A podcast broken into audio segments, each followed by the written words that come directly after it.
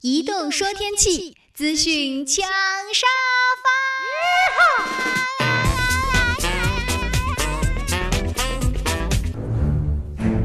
墨尔本呢，夏天的气温也特别高，然后呢，冬天的气温呢，我感觉就是跟昆明差不多，但是呢，跟昆明特别像的一点就是有雨便是冬。像墨尔本呢，它是属于在那个海边啊，海港性的城市，应该是那种海洋的影响特别大。但是呢，可能它的风呢是从那个大陆吹过来，大陆吹过来呢，就是它有很多干旱的地区，它中部都是沙漠，所以过来的风呢，可能就是说很干燥，就是第一个感受。第二个，出太阳的时候很暖和，但是呢，到了下雨的时候就特别冷。而且呢，就是说跟昆明很像的一点，就是说这会儿太阳才出着，我们开车出去，可能走了半小时、一个小时，哗就开始下雨，然后雨下下那么半小时啊，或者十多分钟，哗又天晴了。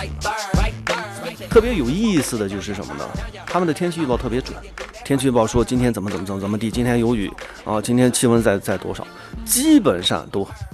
我们又回来了。对，这里是行走时光，他是苏拉，我是韩超。呃，刚才听着了这个阿朗同学报天气哈。今天早上一起来看这天儿不对，但是阿朗同学曾经的说天气说过了，九点钟看一看天就知道了这白天的天气怎么样了。对，晚上十点钟看了看天，这还不知道晚上的天气是什么。好的，呃，刚才是大话天气的环节啊，接下来的时段当中呢，将会跟您去感受一下台湾的文化之旅。哎，而且绝对是非常深厚的文化，而且要看您怎么看，怎么理。理解怎么去感受了？对，去故宫博物院。台湾之行，尽管我们的主题是少数民族文化，但是我们还是赶了一个时髦，去了几乎所有的游客都不会错过的一个地方。这是哪一个时髦呢？继2005年十二集的系列纪录片《故宫》在中央电视台播出大获成功之后，今年年初由同一位导演执导的另一部片子《故宫的姊妹篇：台北故宫》又在央视热播，再次激起了人们对故宫国宝的浓厚兴趣。而前些天，台北故宫的高层到北京故宫访问，更是令人们对台北故宫的关注急剧升温。听众朋友，现在我们来到的就是台北故宫博物院。呃，这个博物院从外观上看，它是一组依山而建的中国式建筑，它背靠阳明山，呃，周围青山环绕，林木苍翠。上个世纪初，中国的末代皇帝溥仪退位，明清两代一共二十四个皇帝居住过的皇宫北京紫禁城，在一九二五年改名为故宫博物院。从一九三三年起，为了躲避日本侵略的战火，故宫博物院中的部分文物被大规模迁移。几经辗转后，于一九四九年前后迁到了台湾。到了一九六五年，为了珍藏和展示迁到台湾的故宫文物，在台北市阳明山脚下的外双溪兴建了如今我们所看到的这组中国传统建筑。都说台北故宫博物院的建筑呢是仿照了北京故宫的宫殿色彩而建造的，但是。当我来到台北故宫博物院的时候，我才发现，其实这里的建筑啊，跟北京故宫有非常迥然不同的特点。你看，北京故宫它主要是以大红色的墙、金黄色的琉璃瓦等比较浓重的这个暖色调为主，有一种雍容华贵的皇家气派。而我眼前的台北故宫呢，却是以白色的栏杆、米黄色的墙，还有青蓝色的琉璃瓦等比较清淡的冷色调为主，显得有一种远离都市尘嚣的。宁静，台北故宫整组建筑以中间飞檐斗角的宫殿式建筑为核心。据说建筑的设计方案源于设计师对中国古代器物的联想，以宏伟的中央大厅为主，四周环绕画廊，四角四个小厅，构成了一个汉字的“器”字，也就是机器的“器”，器物的“器”。由于申报手续繁杂，我们并没有获准采访工作人员和进入拍摄。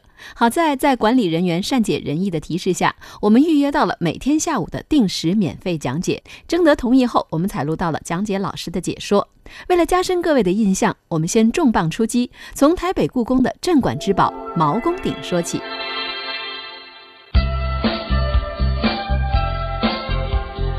哎，哥哥，我们今天来博物馆做什么啊？来看看青铜器的展览呢。青铜器是什么？哎呀，当然就是青色的铜器嘛。那可就错了，它们可不是铜做的哦，而且啊，它们也不是青色的。青铜是一种铜和锡的合金，这些东西看起来都好旧了。毛公鼎是一个宝哈，毛公鼎，那这个就是毛公鼎，整个器物你看起来，你看它底下哈，甚至于粗制滥造，有没有？也不平滑哈。但是谈到毛公鼎，必须了解它文化的背景哈，你才能能够了解到它的一个重要性。鼎说的简单一点，就是古时候人们用来做饭的锅。圆形或方形的容器，下面三条或四条腿架起来，可以在下面烧火。锅沿上还有两个耳朵。后来呢，逐渐演变成了祭祀用的礼器，是古代尊贵的地位和身份的象征。一言九鼎、三足鼎立这些成语也由此而来。眼前的这个毛公鼎是一个圆形的鼎，那么为什么说毛公鼎是台北故宫的镇馆之宝呢？这个鼎里头你可以看到有很多字，有很多文字，我们称为金文，也称为铭文，也称为钟鼎文，可以讲是中国最古老的文字。带领我们参观的谢老师介绍说，毛公鼎是西周晚期的青铜器，距今已经有两千八百多年的历史。在鼎的内壁上刻有四百九十七个铭文，是现存青铜器铭文当中字数最多、文章最长的一个。同时，铭文的书法精湛遒劲，奇异灵动，气象万千。